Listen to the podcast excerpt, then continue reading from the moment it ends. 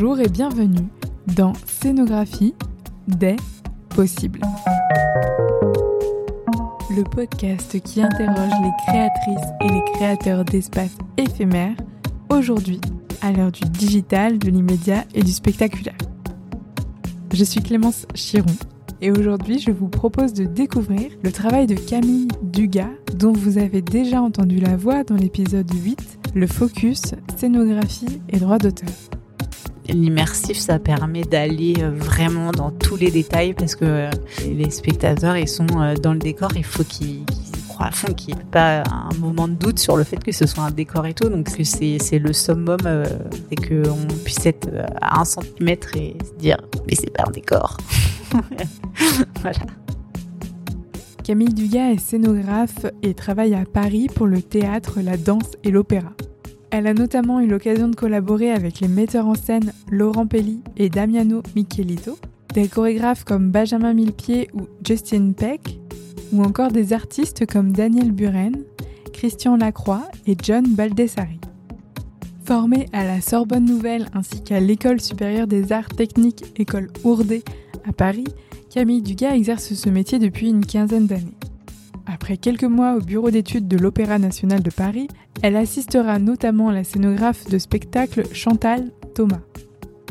Aujourd'hui, Camille Dugas oscille entre la création de scénographie pour des grosses productions nationales ou internationales et la direction artistique de spectacles immersifs destinés aux très jeunes spectateurs avec la compagnie Les Dents et Oli, dont elle est cofondatrice avec Anaïs Azema depuis 2019. Avec Camille Dugas, on a parlé de son processus de travail en collaboration avec les équipes de l'opéra. De l'importance d'assumer sa position de professionnel et d'oser dire les choses sans s'excuser. D'expériences immersives et de la création d'espaces qui ont du sens. Je vous laisse découvrir cette conversation. C'est parti et bonne écoute. Bonjour Camille. Bonjour Clémence. Merci de me recevoir euh, ici chez vous aujourd'hui. On est à Paris alors concrètement pour vous, c'est quoi être scénographe? Oh, c'est une vaste question. Scénographe, c'est la scène, scéno, la scène, graphe, le dessin de la scène. Pour moi, c'est c'est dessiner le plus possible l'intégralité des éléments qu'on trouve dans un espace scénique. Ok. Et vous, votre pratique, comment est-ce que vous la, définir, la définiriez? Qu'est-ce que vous faites euh, dans la vie de tous les jours en tant que scénographe? Eh bien, j'essaye de concevoir des espaces à la fois euh, en termes de décor, de costumes, de lumière, parfois de vidéos, des espaces dans lesquels euh, le, spectateur peut se projeter, peut être euh, immergé, peut se questionner. Voilà, j'essaie de, de faire des espaces qui ont du sens. Et donc vous avez beaucoup travaillé pour l'opéra, le théâtre aussi. Qu'est-ce qui vous intéresse dans ce type de, de production à, à, grande échelle ou à échelle normale, je sais pas. euh, bah, moi à la base je viens plutôt du théâtre parce que euh, après le bac euh, j'étais plutôt partie en, en art dramatique. J'ai pris pas mal de cours de théâtre et c'est vrai que c'est un univers qui m'a toujours euh, passionné. J'ai toujours été voir des spectacles, surtout que j'ai la chance d'habiter à Paris, donc c'est pas ce qui manque. Et puis en fait, après mes études, j'ai rapidement eu un poste au bureau d'études de l'Opéra de Paris et j'ai pu découvrir en fait le monde de l'opéra et du ballet que je connaissais pas beaucoup. Près de fil en aiguille, j'ai pu faire des, c'est vrai, des grosses productions d'opéra, notamment les webs siciliennes pour le Marinsky. À Saint-Pétersbourg en oui, Russie. exactement. Qui est une très très grosse production. Il y avait neuf décors. Un décor de d'une rue euh, de New York, un décor euh, de cabaret. Enfin, euh, c'était des gros gros décors. Et voilà, j'arrive à, à, trouver de l'intérêt à toutes les échelles. En fait, je pense que je travaille pareil en fait que ce soit pour un gros opéra ou euh, des toutes petites formes. L'important pour moi, c'est qu'il y ait du sens. Mmh. Du sens dramaturgique. Donc du sens dans quel sens justement? Donc vous dites dramaturgique? Oui. Dramaturgique, vous pouvez expliquer ce que ça veut dire? En fait, du créer du sens par rapport à, au drame qui se joue, enfin au drama, enfin le ce qui est présenté sur scène. Pour moi, la, la scénographie, elle doit euh, faire sens par rapport à doit trouver un sens par rapport à un texte ou un livret mais aussi par rapport à la vision d'un metteur en scène et euh, venir soit euh, en contradiction pour mettre en valeur euh, un propos plus général, soit avoir véhiculé son propre sens. voilà, ça dépend en fait du, du, du spectacle, mais le sens est important. J'ai du mal à faire des choses juste parce que c'est beau ou parce que parce que euh, on a envie euh, de, d'un, certain type de décor. Voilà, moi, il faut que ça me parle et il faut que, enfin, j'ai envie que le ça questionne euh, le spectateur et au, minimum que ça l'emporte. Et donc, un opéra, ça commence à partir de quel moment ou une pièce de théâtre? À partir de quel moment vous commencez la scénographie? Un opéra, ça se conçoit généralement entre un an et demi et deux ans avant la première répétition ça, ça prend du temps. Généralement, euh, bah, il y a une première phase de, de recherche euh, à partir euh, du livret, puis avec les, le metteur en scène pour savoir ses intentions de mise en scène. De là découle une pré-maquette avec une présentation de, de cette pré-maquette aux, aux, équipes du théâtre et, et aux équipes techniques qui vont construire le décor. Donc une pré-maquette, c'est une maquette physique, c'est pas une maquette digitale. Euh, ça dépend. Généralement, euh, les opéras, comme euh, après les ateliers qui vont la récupérer pour fabriquer les, décors, ils aiment bien avoir une maquette physique. Et puis il y a des metteurs en scène aussi qui aiment bien l'avoir pour les moments de répétition, pour pouvoir un peu jouer avec et faire leur mise en scène avec. Mais après, il y a des, des metteurs en scène, euh, ils voient pas trop l'intérêt et qui préfèrent eux des maquettes 3D. Donc on s'adapte un peu aux demandes euh, à la fois euh, des, des théâtres et des metteurs en scène. Donc vous nous avez parlé de la collaboration justement avec les metteurs en scène. Mhm. Est-ce qu'il y a une interaction permanente entre vous et les équipes de construction de décors? Ou, euh, ou est-ce que c'est très ponctuel? Comment ça se passe pendant ces un an et demi, deux ans? Alors c'est très différent d'un projet à l'autre, d'un metteur en scène à l'autre, par rapport à la relation euh, au metteur en scène. Actuellement, je travaille avec Laurent Pelli. Euh, Laurent, euh, c'est quelqu'un qui réfléchit beaucoup l'espace.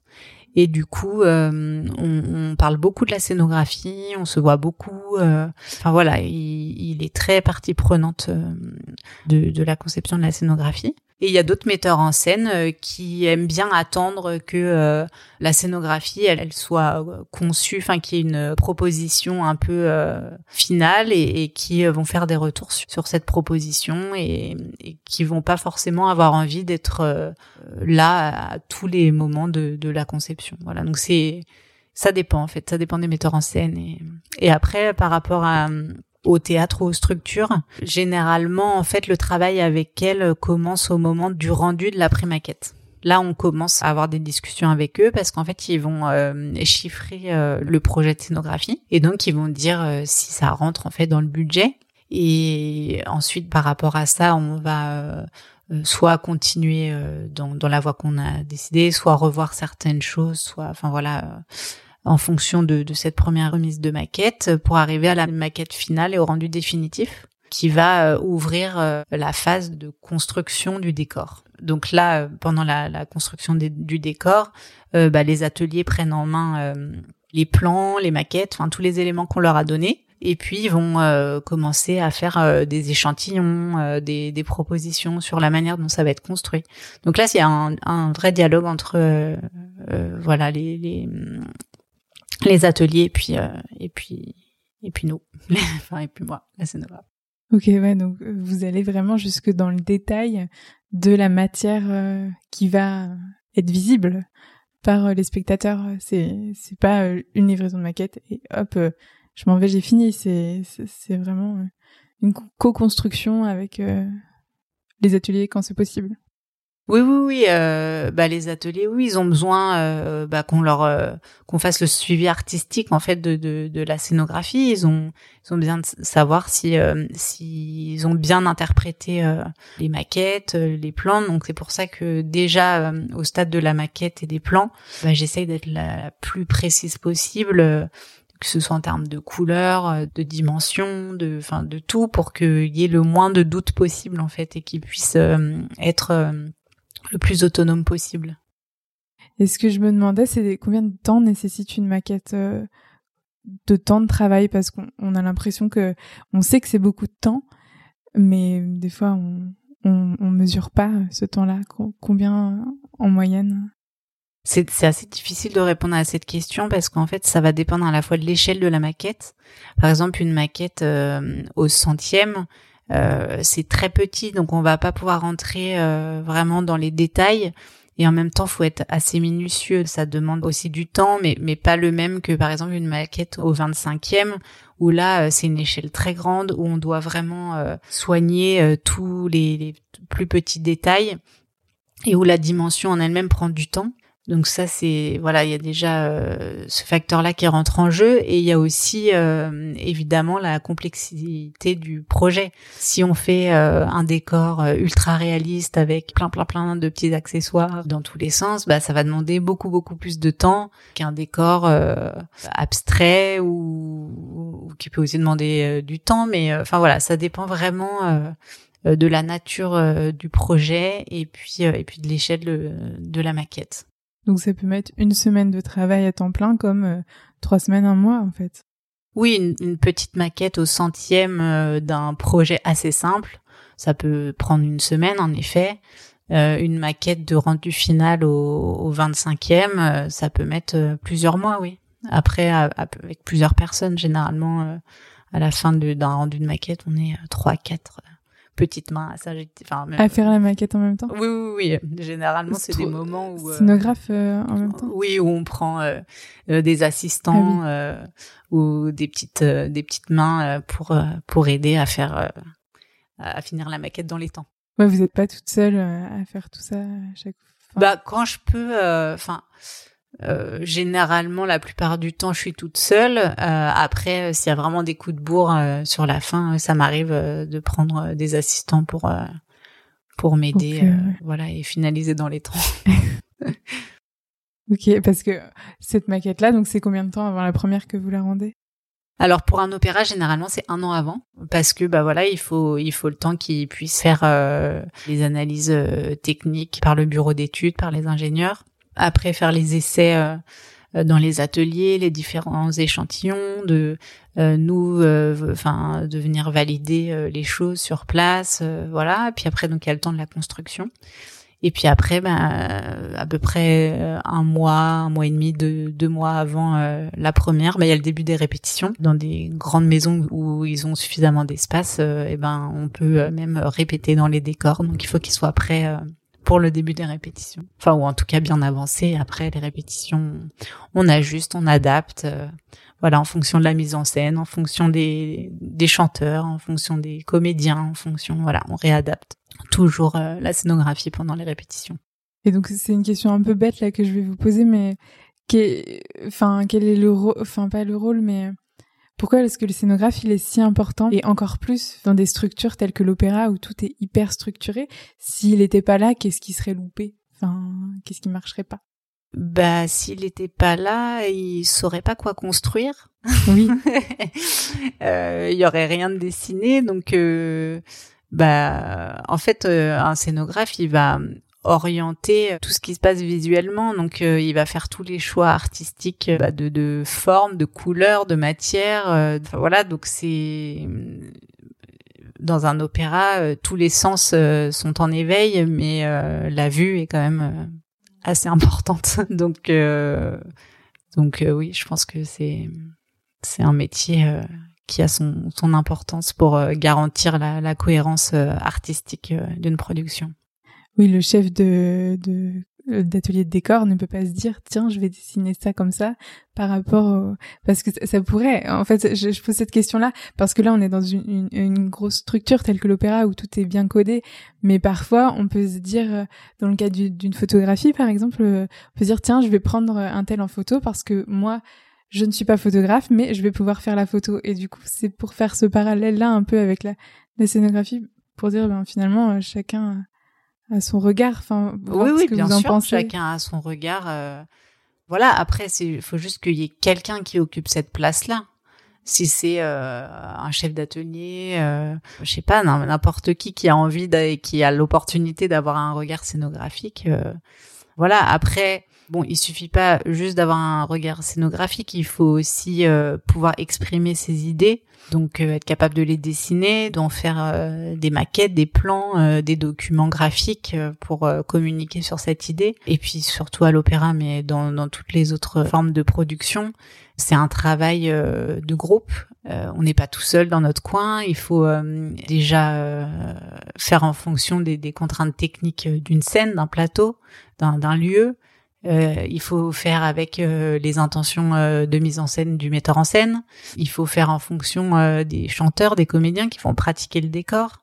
Il faut faire avec un éclairagiste qui va qui va éclairer le décor. Donc si si on lui laisse pas par exemple d'espace pour éclairer, ben notre décor il, il sera pas visible ou en tout cas mal mal visible. Et enfin voilà donc c'est c'est un métier de plein de contraintes et qui est euh, du coup euh, d'autant plus intéressant euh, parce qu'il y a ces contraintes-là en fait. Mhm. Et donc pour revenir un petit peu sur vos débuts en tant que scénographe, vous avez travaillé à l'Opéra de Paris, l'Opéra Garnier, et dans le bureau d'études, et aussi avec la scénographe Chantal Thomas. Qu'est-ce qu'elle vous a appris, Chantal Thomas? Qu'est-ce que Elle m'a appris beaucoup de choses, Chantal Thomas. et, elle m'a appris à aller euh, le plus loin possible euh, dans le détail euh, au moment de la maquette et, de la conception. Elle m'a appris à me pousser dans mes retranchements, à être perfectionniste. Voilà, j'ai beaucoup appris auprès de Chantal Thomas, que j'aime beaucoup.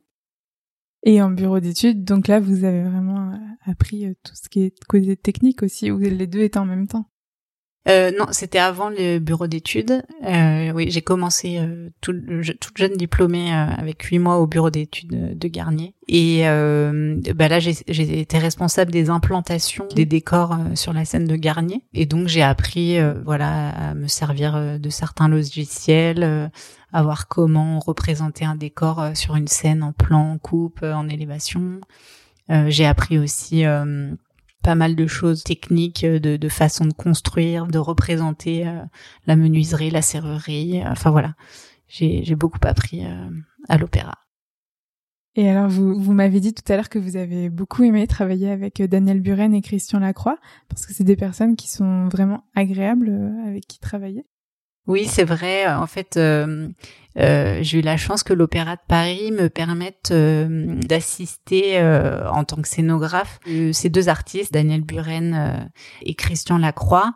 J'ai trouvé ça vraiment passionnant, en fait, de rentrer dans, dans l'univers graphique qui est d'ailleurs diamétralement opposé de ces deux personnes et, et d'en faire des scénographies. Enfin, ça m'a vraiment passionné et c'est vrai que ces deux personnes humainement sont vraiment incroyables et je les porte beaucoup dans mon cœur. Donc oui, c'était c'est un énorme plaisir de travailler avec eux. Et qu'est-ce que ça change, enfin, de travailler avec des artistes comme eux ou avec des metteurs en scène? Alors dans dans les deux cas, il y avait alors c'était des ballets, donc c'était pas des metteurs en scène, mais il y avait des chorégraphes. Bah ça amène encore une contrainte, c'est-à-dire que du coup c'est plus mon univers, c'est leur. Euh, en fait, euh, ce qui m'a toujours intéressé dans la scénographie, c'est à chaque fois de créer un univers nouveau en fait. Voilà, je ne suis pas de ceux qui ont vraiment leurs pattes euh, et qu'on pourrait reconnaître parmi euh, des millions. Euh, j'aime bien faire des choses nouvelles à chaque fois et du coup rentrer dans ces deux univers là, bah, ça m'a fait encore découvrir des choses euh, voilà que j'aurais pas soupçonné, soupçonné euh, découvrir. Par exemple Ben non, mais l'univers de Christian Lacroix, il est très particulier euh, avec des motifs floraux, des couleurs très intenses. Enfin, voilà, c'est pas des choses que j'aurais pu faire comme ça sans toute seule en fait. C'est je suis partie dans dans là-dedans parce que voilà, c'est son univers et c'est ça qui est intéressant en fait c'est de mettre en exergue, dans ces deux cas-là, leur univers à eux. Mm. Et euh, quand vous travaillez avec des chorégraphes ou des metteurs en scène, c'est de la même manière, vous mettez en exergue à la fois le texte ou la manière de le mettre en scène et la, chorégraphie? Est-ce que le travail est similaire? Parce que en, ma question est un peu floue, mais en théâtre, par exemple, on va avoir des décors beaucoup plus visibles quand qu'en ballet ou qu'en spectacle de danse. Oui, euh, c'est vrai qu'il y a des contraintes dans la danse euh, par rapport au fait qu'il faut absolument libérer le plateau, qui sont qui sont plus importantes. Après, euh, là par exemple pour l'Opéra de Paris, je suis en train de redessiner un, un décor de Roméo, enfin le décor de Roméo et Juliette, et c'est un décor qui est très construit en fait qui est vraiment en volume avec euh, des tonnes de d'ornements et tout. Donc euh, on peut aussi euh, faire des décors un peu imposants en ballet et proposer des, des décors beaucoup plus légers pour des opéras, ça, ça passe ça peut passer aussi. Il n'y a pas vraiment de règles en fait, c'est ça qui est bien.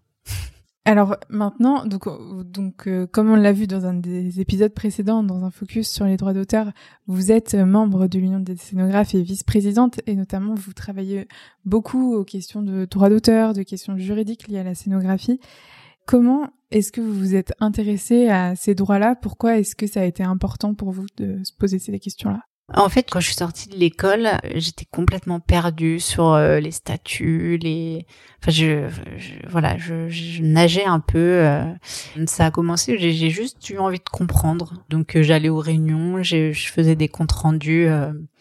plus pour moi finalement pour me remettre les choses au clair comprendre voilà ce que c'était qu'un auteur ce que c'était qu'un intermittent enfin bref voilà et puis de fil en aiguille, euh, je me suis retrouvée euh, à faire partie des négociations à la Maison des artistes euh, quand le scénographe est rentré dans le champ d'application de la sécurité sociale des artistes auteurs. Et et puis bah j'ai continué. Je me suis dit bon maintenant que je suis là, autant que autant continuer à à faire valoir les enfin voilà nos droits. Et puis bah c'est vrai que j'ai assisté assez souvent en fait à des à des mauvais comportements de certaines personnes qui qui euh, volaient, euh, autant dire les mots clairs, euh, clairement, les droits d'auteur à des à des auteurs et et voilà, j'ai trouvé ça assez injuste et donc j'ai voulu essayer de protéger les créateurs et notamment là les scénographes.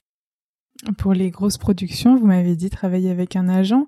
On en a justement un petit peu parlé dans, dans cet épisode Focus euh, juste avant. Pourquoi est-ce que vous travaillez avec Enfin, oui, vous l'avez dit, mais comment c'est comment c'est arrivé? Enfin, à quel moment vous êtes dit tiens, je vais travailler avec un agent? Bah en fait euh, dans le monde de l'opéra, euh, surtout à l'étranger parce que j'ai beaucoup travaillé à l'étranger, c'est pratiquement impossible de passer tout seul euh, sans agent. Enfin, je, en Russie, par exemple, c'était juste impossible que je négocie toute seule mon contrat. Donc, en fait, il y a une certaine culture de, de l'agent euh, à l'opéra, surtout à l'étranger. Et puis, en fait, euh, je considère que c'est pas mon métier de négocier des contrats et que j'ai pas envie de le faire et qu'il y a des gens dont c'est le métier et qui le font beaucoup mieux que moi et, euh, et voilà et un peu pour euh, bah, pour rendre les choses aussi un peu plus simples et un peu plus claires euh, voilà je alors je passe pas tout le temps par un agent puisque quand je travaille pour des toutes petites compagnies ça nécessite pas du tout d'avoir un agent mais voilà pour les grosses productions globalement les opéras voilà, ça me paraît bien de, de, voilà de faire travailler quelqu'un dont c'est le métier, voilà, tout simplement. Et alors, euh, vous avez, quand vous parliez tout à l'heure de petites compagnies, notamment, vous avez créé en 2019 la compagnie Les Dents et Oli avec euh, Anaïs Azema. Est-ce que vous pouvez nous dire un petit peu quelques mots sur cette compagnie? Qu'est-ce que vous avez voulu créer? Bah en fait, euh, dans mon travail, ce qui me manquait beaucoup, c'est le côté immersif. Je suis vraiment très intéressée par ces questions d'immersion, de spectacle immersif. C'est, ça m'a toujours passionnée.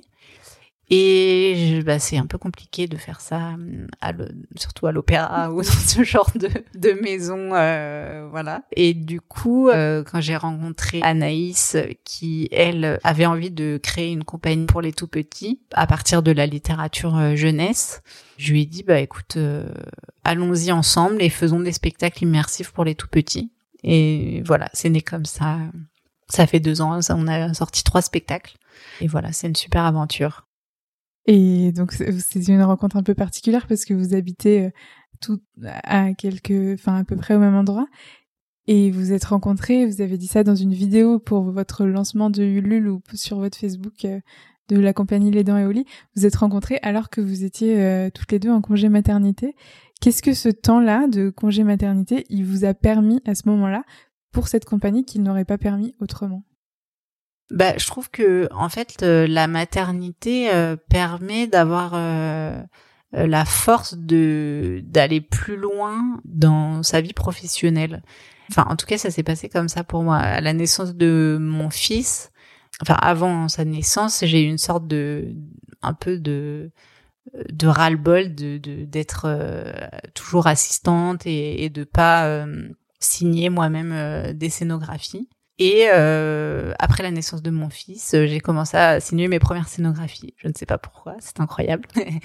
et euh, donc euh, quand j'ai créé la compagnie avec Anaïs, c'était au congé maternité de ma fille. Et là, j'avais une envie euh, plus de multiplier un peu mes activités. Et donc, bah, il y a eu cette compagnie où où je suis directrice artistique, donc je fais à la fois la mise en scène, euh, la scénographie, les costumes, euh, un peu un peu de tout, plus enfin certains aspects de l'administration. Donc euh, voilà. Et puis à côté, j'ai commencé aussi à, à, faire des créations lumière, des créations costumes. Enfin voilà, je me suis un peu plus diversifiée. Et c'est vrai qu'à chaque fois, c'est tombé à la naissance des, des enfants qu'il y a eu ce, ce, cette étape de franchie. c'est important, je pense ces étapes de la vie dans la. Souvent, on dit que le, le congé mat, euh, euh, ça porte préjudice aux femmes et tout. C'est vrai d'un point de vue financier, on va pas se mentir. Mais je trouve que euh, aussi avoir des enfants et ça donne une force incroyable, quoi. Et il faut pas. Mais quel type de force alors? Bah, c'est compliqué de l'expliquer, mais enfin moi en tout cas, ça m'a permis, voilà, de, de d'arriver à, à, passer des caps. Alors c'est peut-être psychologique, je sais pas, mais euh, euh, voilà, à, enfin signer des scénographies, à enfin euh, faire de la mise en scène, de la lumière et tout, sans, sans avoir honte, sans dire pardon et et voilà. Donc je trouve que c'est important de le dire parce que certaines femmes on entend euh, disent non non moi je veux pas d'enfant parce que euh, professionnellement ça va trop me porter préjudice. Moi je pourrais dire l'inverse clairement. Ça m'a vraiment aidé. Parce que c'est vrai qu'on peut se dire tiens ça arrive pile au moment où en fait euh, je commence à avoir du boulot, je commence à avoir plein de trucs et mince je m'arrête dans ce, dans, dans cette énergie là et comme c'est un métier indépendant, il n'y a pas les mêmes conditions, les mêmes euh, avantages qu'un métier salarié dans le cadre du congé maternité. C'est ça qui peut faire peur. Oui. Après, c'est comme tout. Euh, euh, on peut soit récupérer de la force de certaines épreuves, soit au contraire être dévasté par certaines épreuves. Je pense pas que ce soit une épreuve d'être, de devenir maman, mais en tout cas, moi personnellement, ça m'a donné beaucoup de force. Voilà. J'espère que c'est le cas pour la plupart d'entre nous. J'espère. Donc pour revenir à, la compagnie, vous parlez de spectacle immersif. Oui. Et habituellement, quand on parle de spectacle immersif, on imagine des grands écrans avec euh, plein de numérique dans tous les sens et, euh, enfin voilà, des effets waouh, euh, des choses, plein de moments où on capte l'attention. Là, vous êtes avec des enfants. Les écrans n'ont pas de place dans ce que vous avez fait jusqu'à présent. Et pourtant, vous parlez d'immersif. Alors, est-ce que vous pouvez expliquer ce que vous entendez par immersif? Euh, Oui, non, aucun écran euh, chez nous. En fait, l'idée, c'est que euh, l'enfant, le spectateur, est placé au centre du décor. Donc, en fait, l'action se passe à la fois euh, au milieu des enfants et autour d'eux. Ils ont du coup accès aux accessoires du décor, aux comédiens qui peuvent toucher, à qui peuvent parler. Enfin voilà, il y a une, grande interaction entre les comédiens et les enfants et entre les, les enfants et, le décor. Donc pendant la représentation, comme je disais, ils ont ils ont accès aux accessoires, mais euh, à la fin du spectacle, en fait, on leur propose un parcours dans les décors. On conçoit euh, des espaces multisensoriels dans chaque euh, chaque spectacle qu'on qu'on a créé, et c'est des des espaces qui sont dans des tentes et donc à la fin du spectacle, ils ont accès à ces tentes. Et euh, donc là, le dernier spectacle, c'est autour des émotions. Donc chaque tente est une émotion. Et dans chaque tente, euh, il y a des, des objets multisensoriels en lien avec l'émotion. Donc voilà, c'est très interactif et très immersif parce qu'ils sont vraiment au centre de l'action. Et donc quand vous dites multisensoriel, c'est quoi? C'est des odeurs, euh, des, de matières, euh, des matières spéciales, du son Oui, exactement. Euh, en fait, on, on travaille avec euh, deux marques, Wesco et, et Optoys, qui sont les marques spécialisées euh, dans l'univers de la petite enfance, euh, des marques qu'on retrouve beaucoup en crèche et qui travaillent surtout Optoys, notre premier partenaire. Ils travaillent dans l'inclusif et du coup ils proposent que des solutions qui sont à destination de, de tous les enfants avec ou sans handicap. Et du coup, oui, c'est c'est que des, des objets qui sont intéressants, soit au toucher, soit soit qui proposent des sons, soit qui, enfin voilà, il y a, y a, beaucoup de beaucoup d'accessoires euh, à disposition des enfants. Et donc vous parlez de décors pop-up et c'est vrai que vous utilisez euh, en base de vos scénographies des objets qu'on retrouve dans dans la petite enfance mais que vous transformez. Est-ce que est-ce que cette euh, manière de faire du pop-up, elle est venue de ces objets-là d'abord ou, ou est-ce qu'ils sont venus à vous d'une autre manière à un autre moment? Enfin, comment vous avez travaillé cette question-là? Euh, bah oui, on en fait on est surtout parti encore une fois d'une contrainte, c'est-à-dire euh, comme on est une toute petite compagnie, euh, on, on a déjà pas beaucoup de place pour stocker. Il faut qu'on soit suffisamment, enfin on peut pas louer un camion à chaque fois qu'on qu'on joue dans une école, donc faut qu'on soit mobile.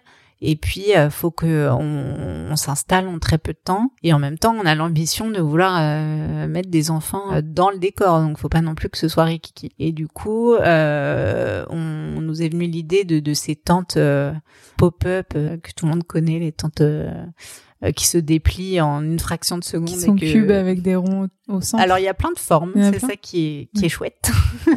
et du coup, oui, on part de ce principe-là et on crée des décors euh, à partir donc de ces tentes en utilisant les structures et en recréant du coup euh, bah, des éléments de décor euh, qui se déplient et qui se replient très rapidement et qui en même enfin sont très légers pour de transport prennent pas du tout de place et en même temps prennent une place incroyable une fois qu'ils sont déployés. Et au niveau des contraintes de sécurité, normes sécurité, donc vous jouez dans des écoles, donc c'est pas du tout les mêmes contraintes que dans un opéra ou dans une bibliothèque par exemple. Euh, les tissus, j'imagine qu'ils sont pas du tout inifugés. quelles sont les, les contraintes euh, Parce que c'est comme ils sont touchés par des enfants, on peut mm. pas. Le corps euh, et l'inifuge, c'est pas compatible. Oui, oui, bah c'est. En fait, ça a été un choix aussi d'aller dans les écoles et dans les crèches, parce qu'en effet, il n'y a pas les mêmes normes par rapport au non-feu. Euh, et nous, c'était très important pour nous parce qu'on on a une démarche, euh, bah voilà, éco-responsable et qu'on voulait euh, absolument pas que les enfants respirent des choses toxiques et, et, ce genre de choses. Donc c'est pour ça qu'on a fait des choses en tissu avec des encres particulières. Enfin voilà, on a on a vraiment voulu aller dans ce sens-là et du coup pas pas respecter les normes M1 euh, non feu du, du, spectacle euh, qui sont des grosses contraintes quand on veut faire euh, de l'éco-conception aujourd'hui. Mmh. Oui, et il n'y a pas forcément besoin d'être M1 en fait dans les écoles. Non, il n'y a pas d'exigence M1 dans les écoles. C'est ça qui. ouais. Vous parlez de parcours de motricité sur, sur votre site, la compagnie Les Dents et Oli. Quelle est la différence entre ce que vous proposez, si je vois bien à peu près, et le parcours de, de motricité? Quelle est la différence et le lien? Entre, enfin, je veux dire, comment vous vous inspirez de ce parcours-là? En fait, euh, à la fin du spectacle, quand les enfants de, vont de tente en tente, on appelle ça un parcours de motricité parce que, euh, alors, c'est cette idée, elle est venue en fait du premier spectacle autour de la chenille qui fait des trous. En fait, la chenille, elle, euh, chaque jour, elle, elle fait un trou dans, dans un fruit. et donc elle ouvre une tente et elle rentre dans la tente et elle ressort. Et donc les enfants rentrent dans la tente comme la chenille et refont donc le parcours de la chenille du lundi, du mardi, du mercredi, de toute la semaine et entrent à leur tour dans chaque fruit. Et c'est un parcours juste parce qu'il y a un début, une fin, qu'il y a un, ordre entre guillemets à respecter et que euh, ça leur demande un petit peu d'exercice euh, physique. Voilà, c'est pour ça qu'on a appelé ça un parcours de motricité. Ce sont des termes euh, très comment dire pédagogiques et très scolaires, mais voilà, c'est pour ça qu'on a appelé ça comme ça. Oui, c'est parce que le parcours de motricité, de motricité est censé faire bouger un enfant, c'est ça? Exactement. C'est des termes qui sont utilisés à l'école voilà, à l'école, ils font beaucoup de, de parcours comme ça de motricité, c'est-à-dire que c'est des parcours où ils doivent sauter, travailler leur équilibre, des choses comme ça. Voilà, ça s'appelle des parcours de motricité. oui. Dans ce que vous faites, les enfants sont en mouvement pendant le spectacle ou ils sont pas en mouvement? Ils, Non, non, non. Pendant le spectacle, ils sont assis. Ok. Les bébés, ils peuvent euh, évidemment se déplacer, mais tous les enfants qui savent rester assis, euh, qui comprennent qu'il faut rester assis, sont censés rester assis. Après, ils ont à leur disposition, quand ils sont assis, des accessoires avec des jeux de matière, de texture, de couleurs. Et pareil, euh, on a travaillé aussi euh, le, son de ces, de ces accessoires-là.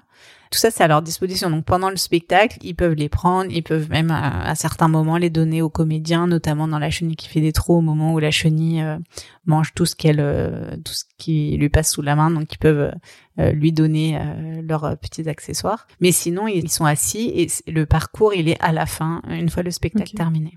Et leur place de spectateur, elle, est frontale, donc en face à ce qu'ils jouent. Vous avez dit tout à l'heure qu'ils étaient au centre et il y avait le parcours autour. En fait, le décor, il est, euh, il est construit euh, dans les, dans tous ces spectacles-là, il est construit en cercle. C'est-à-dire que les enfants sont sur des tapis, les tapis sont eux-mêmes euh, positionnés comme dans un cercle, et les comédiens jouent à la fois au centre du cercle et autour du cercle. Donc du coup, ils sont vraiment au milieu des comédiens, avec eux dans le décor. Ok, ce qui du coup contribue doublement à la sensation d'immersif. Euh. Exactement. Et il y a beaucoup d'interactions. On travaille beaucoup euh, l'interaction entre les, les comédiens et, et les euh, et les enfants. Et ils font beaucoup d'improvisation pour que justement les, les enfants puissent réagir et participer au maximum à ces spectacles. Donc, on va aller sur quelque chose d'un peu plus large. On va sortir de, la compagnie Les Dents et Oli ou de l'opéra. Aujourd'hui, quel type de scénographie vous avez envie de développer? Qu'est-ce qui ou, de continuer d'approfondir? Qu'est-ce que quelle démarche vous avez envie de suivre?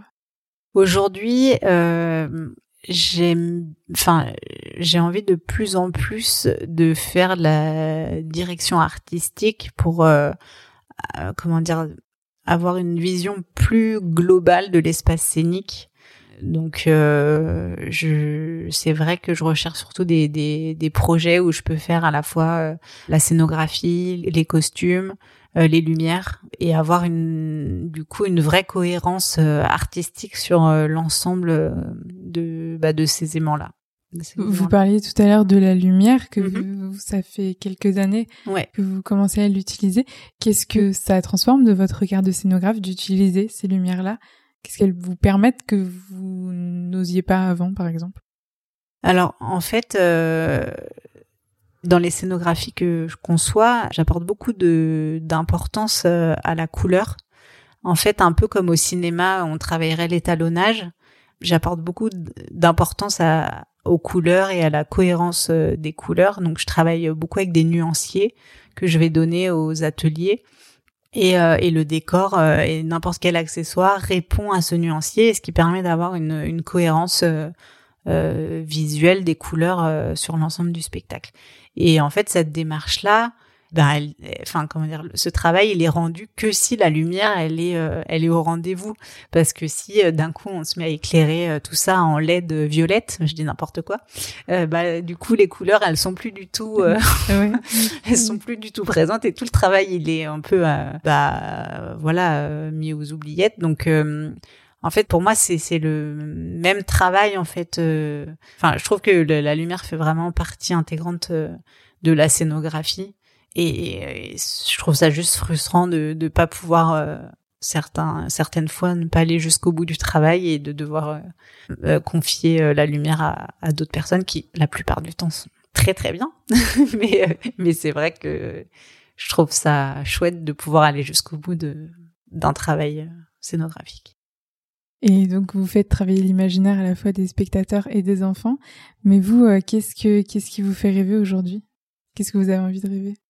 Moi, euh, ce qui me fait rêver, bah vraiment, je trouve que tout ce que je vois en immersif, ça me transporte. Et je trouve que en France c'est pas suffisamment développé. Donc je fais pas mal d'escape games euh, qui sont par définition des décors euh, immersif parce que les personnes voilà jouent dedans, mais bon, il me manque un truc encore.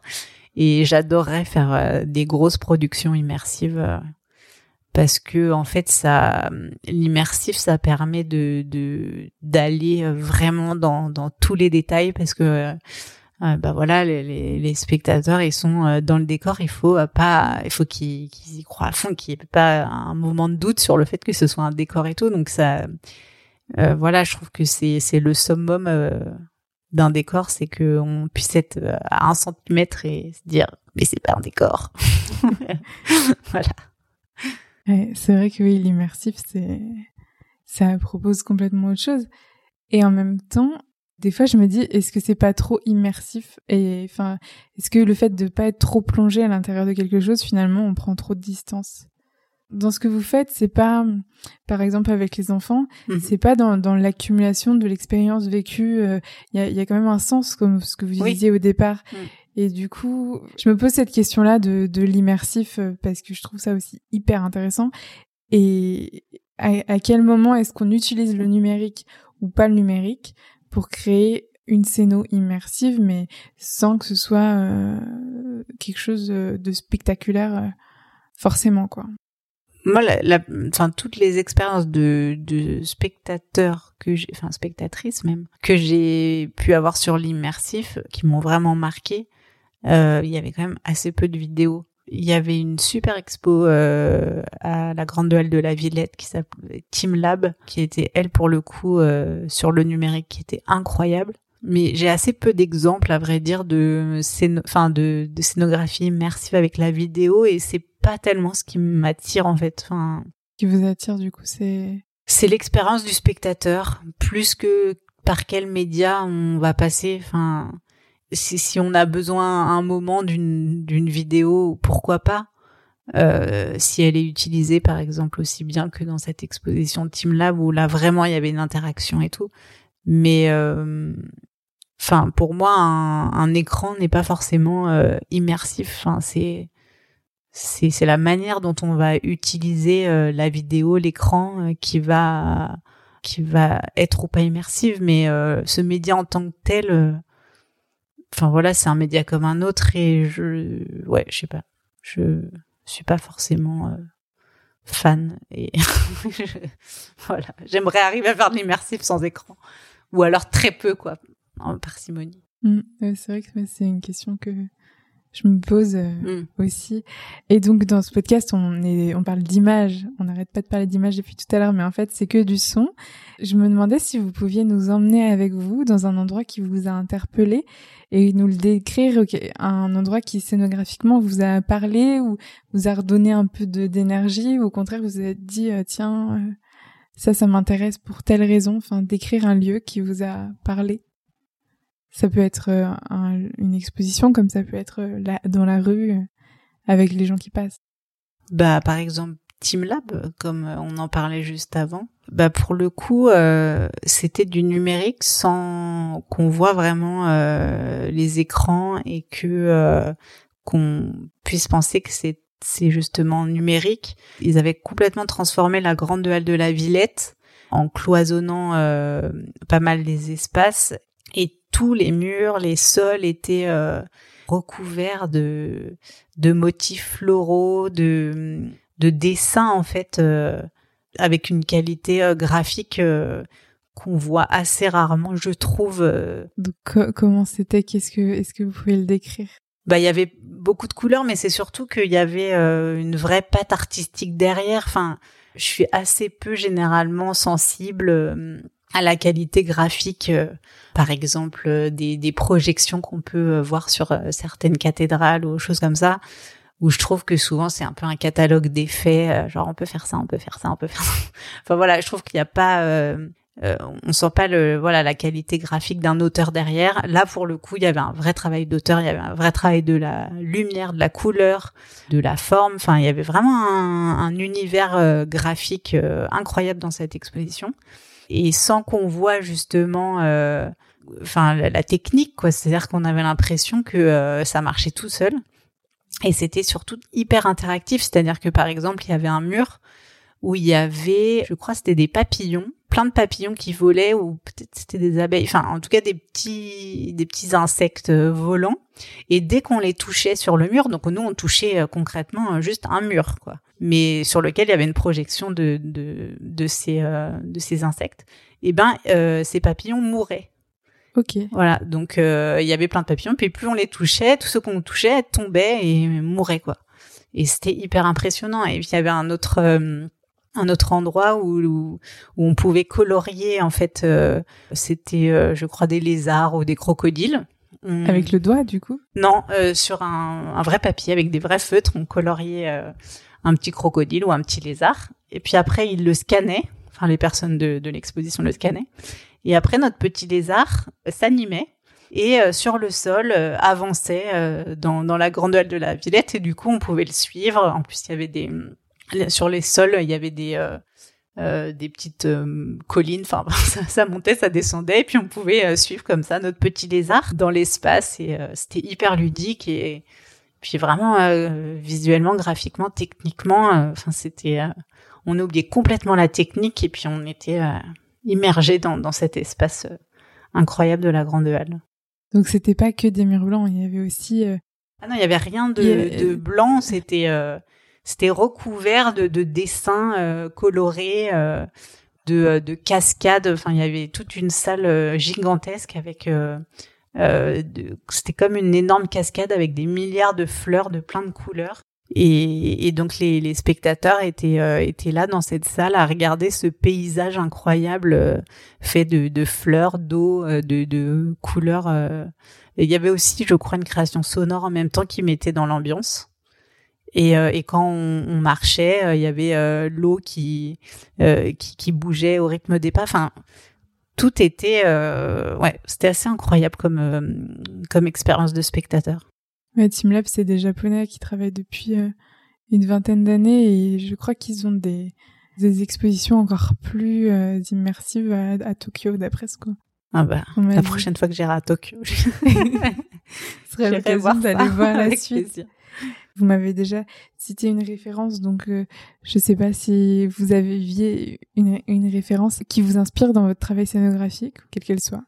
Après mes études à, l'ESAT, euh, j'ai fait un master euh, sur, euh, sur, enfin, en art du spectacle, sur les scénographies de Claude Régis et sur l'espace mental dans les scénographies de Claude Régis.